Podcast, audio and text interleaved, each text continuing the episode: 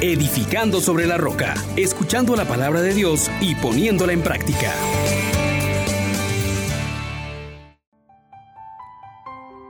Paz y alegría. En Jesús y María le habla su hermano Juan Elías de la Misericordia Divina. En este segundo domingo del tiempo entre año del tiempo ordinario, hoy resuena una pregunta interesante. Aquí estoy, Señor. ¿Para qué me has llamado? Vamos a disponernos para entrar en comunión con la palabra de vida, invitando al Espíritu Santo. Oh gran poder de Dios, enciéndenos en tu fuego, el amor. Oh Espíritu, que vienes de lo alto, llénanos de Dios. Oh Espíritu, óleo santo, úngenos en el amor.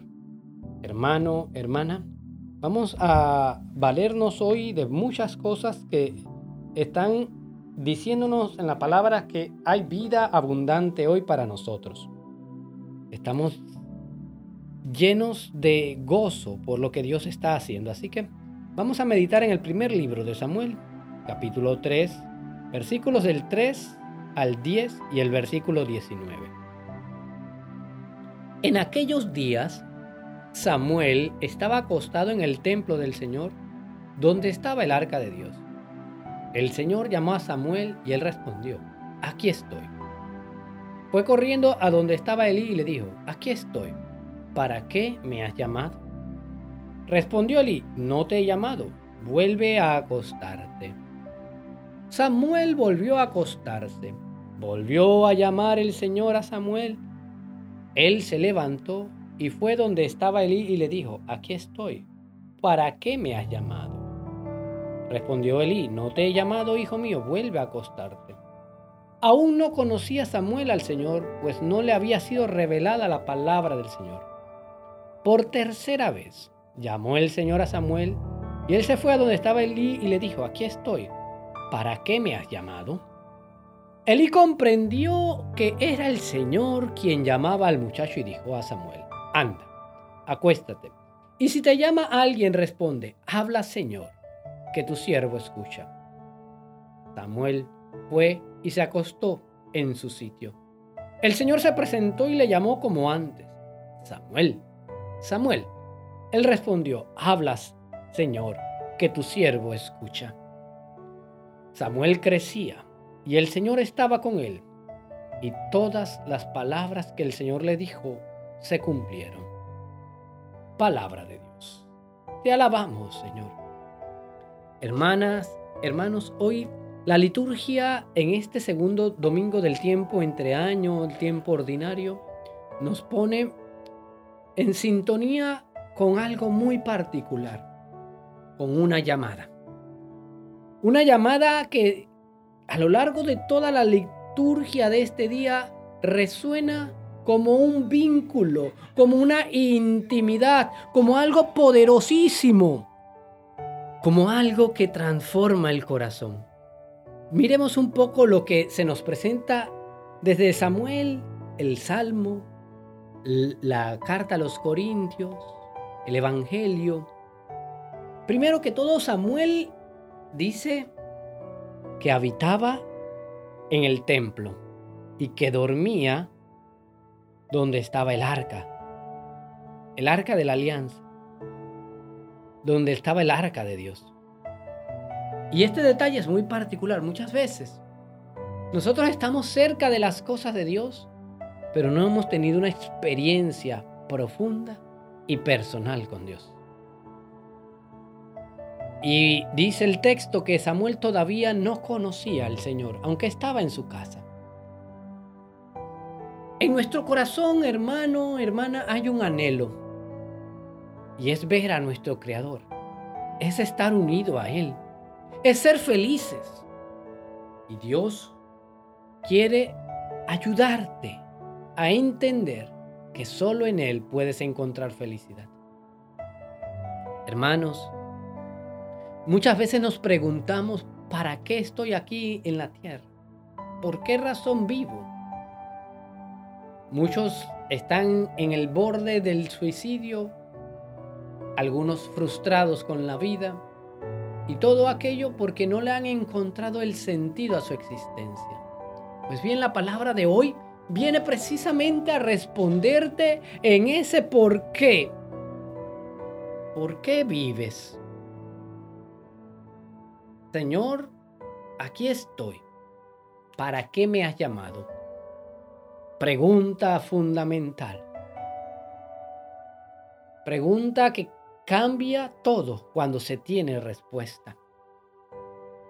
Pregunta que si te la haces a conciencia y te abres a la respuesta que el Señor quiere darte, vas a ver cómo tu vida se transforma para bien, para mejor. Cuando Samuel recibe la llamada de Dios, va a buscar respuesta de por qué y de para qué le han llamado. Va donde Eli. Y es que muchas veces nosotros también queremos responder a esa inquietud interior acudiendo a las cosas del mundo. Acudiendo a aquello que nos da placer, aquello que nos da poder, aquellos que nos da cosas. Pero no, allí no está la respuesta. ¿Para qué me has llamado? Por varias ocasiones Samuel se levanta en medio de la noche. Elí llega a entender que es el Señor que le ha llamado. Y es importante este punto aquí, hermano, cuando te das cuenta de que Dios quiere tener una relación contigo. De que el Todopoderoso se ha fijado en ti. De aquel que te ha hecho hijo y quiere que tú le reconozcas como Abba, Padre. Samuel recibe la instrucción de responder a la llamada. Habla, Señor, que tu siervo escucha. Palabras muy sabias. Ábrete, disponte para que Dios te hable. Para que Dios te manifieste el para qué estás aquí. Para que entiendas que tu vida tiene un propósito para que entiendas que en medio de lo que vives Dios está contando contigo. Habla, Señor. Es la actitud a la que tú y yo también vamos a responder con un escucha. Si quieres que Dios hable, disponte a escuchar. Ya el Señor lo había dicho, escucha Israel, el Señor tu Dios es solamente uno. A Él le rendirás culto y solo a Él le adorarás. Escuchar, estar en actitud de escucha porque Dios me va a hablar.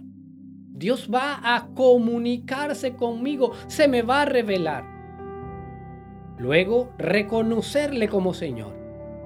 El poderoso me ha mirado. Y luego dice que cuando Samuel se dispuso a esa realidad de intimidad con el Señor, el Señor le contó sus proyectos. Y ocurre que posterior al encuentro con el Señor se hace énfasis en que Samuel crecía. Es que cuando hay encuentro con el Señor hay revitalización de todos tus dones, de tus gracias, de tu vida cobra un nuevo color. Porque todo lo que toca a Dios lo fecunda, lo transforma, lo vitaliza. Lo otro que ocurre después de este encuentro y aceptación del Señor es que el Señor está con Samuel. Y otro punto importante es que todas las promesas, todas las palabras que Dios le dio a Samuel se cumplieron.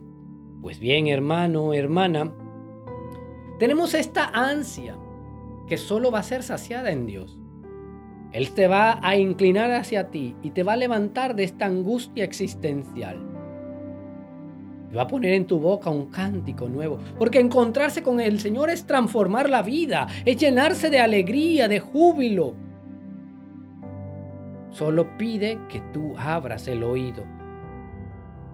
Que le des el corazón para que Él lo purifique.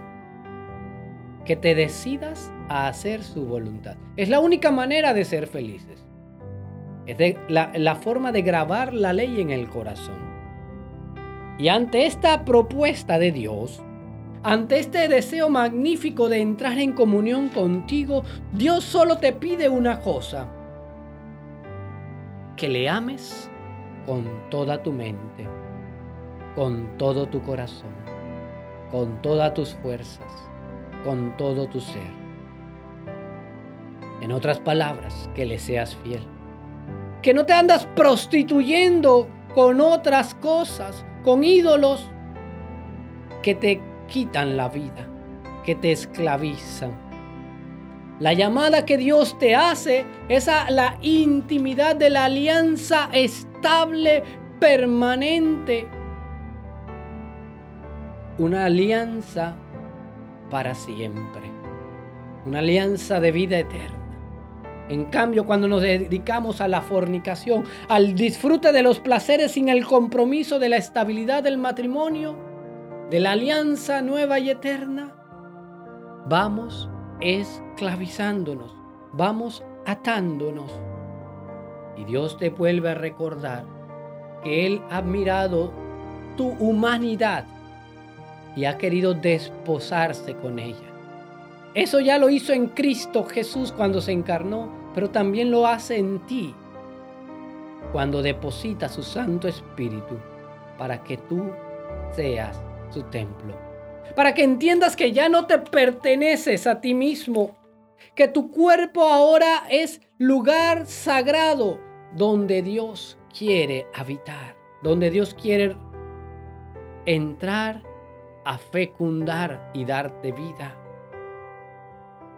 Dios quiere que entiendas que tú estás aquí, que Él te ha hecho y que te ha permitido vivir para que tú glorifiques a Dios con tu cuerpo, con tu mente, con tu corazón, con tus dones.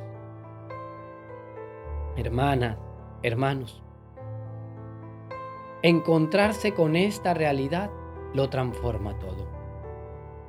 Juan Bautista le señaló a Andrés y a Juan, allí está el Cordero de Dios. Ese que se va a entregar por sacrificio para que tú tengas vida, para que tú no mueras. Ante esta noticia, estos dos fueron detrás del Señor. Y, y él se voltea, le dice, ¿qué buscan? Ellos le dicen, Rabí, ¿dónde vives? Y él les responde, vengan y lo verán. Encontrarse con Jesús y desearle es ponerte también a disposición de ser enseñado, de acogerlo como maestro. Y también significa ir tras Él, quedarte con Él.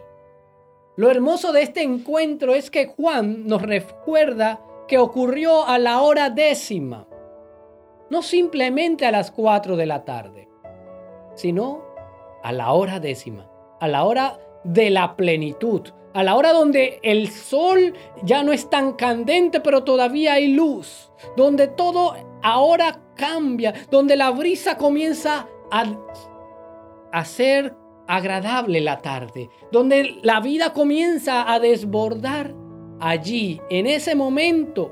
Es el momento real de la plenitud donde Dios entra a la vida de Juan se acuerda por siempre que Dios lo llamó a la hora décima.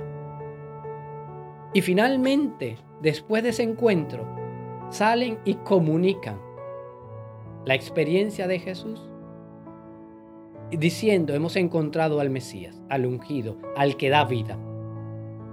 Y este Dios que se quiere encontrar contigo, también te da nombre, nombre de vivo, piedra. Edificaré mi iglesia sobre ti. Qué faz le dijo a Pedro cuando se lo encontró. Hermanas, hermanos, hoy es el día de reconocer que estás aquí porque Dios cuenta contigo para que lo glorifiques en todo tu ser. Padre nuestro, gracias una vez más por tu Hijo Jesús, porque su encuentro con nosotros nos revela mi razón de existir. Permíteme acogerlo y no olvidar nunca que Él vino a darme plenitud. Amén, amén, amén. Bendiciones para todos. Les exhortamos, hermanos, por la misericordia de Dios, que pongan por obra la palabra y no se contenten solo con oírla.